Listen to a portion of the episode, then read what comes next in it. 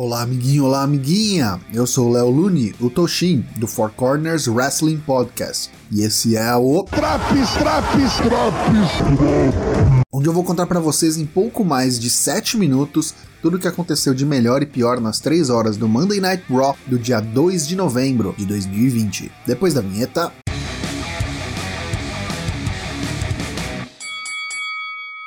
Randy Orton, o WWE Champion, abre o Monday Night Raw e vem ao ringue dizer que ele não é mais o matador de lendas, ele agora é uma lenda, a maior de todas as lendas. Ele faz um desafio aberto a qualquer um que tiver coragem e se achar capaz de tomar-lhe o cinturão de campeão. Surpreendentemente, quem responde ao desafio é Alexa Bliss. Após mostrar suas novas luvas escritas Play e Pain e dizer que ele pode estar ali, ele as luzes piscam no vermelho característico do Find, mas quem ataca Orton é Drew McIntyre.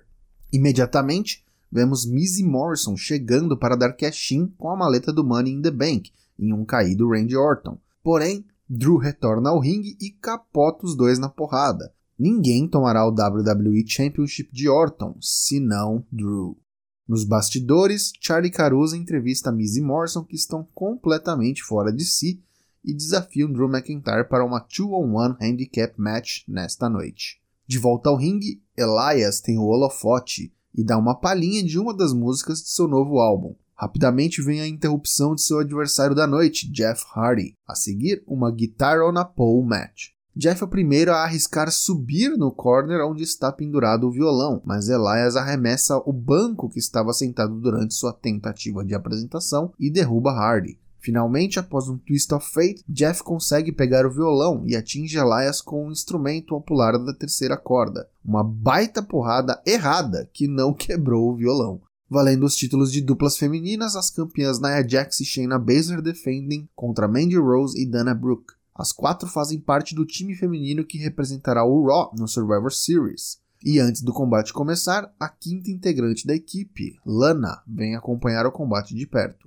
não só acompanhou, como interferiu e acabou custando o título às Babyfaces. Shayna finaliza Dana Brooke com o Kirifu da Clutch para a retenção dos títulos. O campeão 24-7, R-Truth, fala umas besteiras antes de enfrentar o campeão dos Estados Unidos, Bobby Lashley. Combate encerrado em poucos segundos após um Spear e o Hurt Lock aplicado em Truth pelo vencedor, Bobby Lashley. Um oportunista Drew Gulak chega após a luta para capturar o título 24/7, mas também é colocado para dormir. No entanto, Bob coloca o corpo inerte de Gulak sobre o corpo de Truth e temos um pin para três. E novo campeão 24/7, Drew Gulak. Acompanhado de seu gigante associado, AJ Styles vem ao ringue e se autoproclama capitão do time masculino do Raw no Survivor Series. Ele então chama ao palco os outros dois integrantes do time, Sheamus e Keith Lee. Após uma discussão sobre quem deve ser o capitão, dos bastidores vem o intrometido Braun Strowman, já querendo sentar na janelinha, se colocando no time. O questiona e disse que todos ali tiveram que se qualificar para uma vaga no time, e Brown terá que fazer o mesmo. Bate-boca vai e vem até que AJ sugere a Adam Pearce, que a essa altura já veio tentar acalmar os ânimos, que aconteça uma triple threat entre Lee, Sheamus e Strowman. Se Brown vencer, ele entra para o time Raw no Survivor Series. Nenhuma oposição dos envolvidos, bora pra luta. Disputa muito divertida e com grandes spots de força envolvendo todos os participantes, Agradável combate finalizado quando Braun aplica o Running Power Slam em Sheamus, conquista a vitória e sua vaga no time. AJ entra no ringue e tenta acalmar os gigantes, e parecia que estava tendo êxito. Convenceu Keith Lee a apertar a mão de Braun, Sheamus recusou a mão e deu um abraço em Braun, mas não passava de uma distração para que o novo membro do time baixasse a guarda e fosse atingido por um Bro Kick. Keith Lee então dá um pounce em Sheamus. AJ, por sua vez, dá um drop kick nas costas de Keith Lee e é o único membro do time Raw em pé dentro do ringue, esbravejando para os céus, perguntando o que há de errado com aqueles três. Na Firefly Funhouse, Bray Wyatt e Alexa Bliss contam como Randy Orton fez coisas muito ruins no passado. Bray tenta dizer que são águas passadas, mas o flashback da sua casa sendo incendiada muda completamente sua expressão, e então diz que as coisas não são tão simples assim. Ele, o Find, não esquece. O programa tem 3 horas, mas que tal mais Lana na sua TV? Ora, pois não seja por isso, Nia Jax contra Lana, um contra um. Não tiveram a decência de fazer disso um squash rápido. Naya torturou Lana e os espectadores até decidir encerrar com um Samoan Drop e após o combate colocá-la através da mesa dos comentaristas, porque ficou faltando no primeiro segmento, né? Já perdi as contas de quantas vezes aconteceu.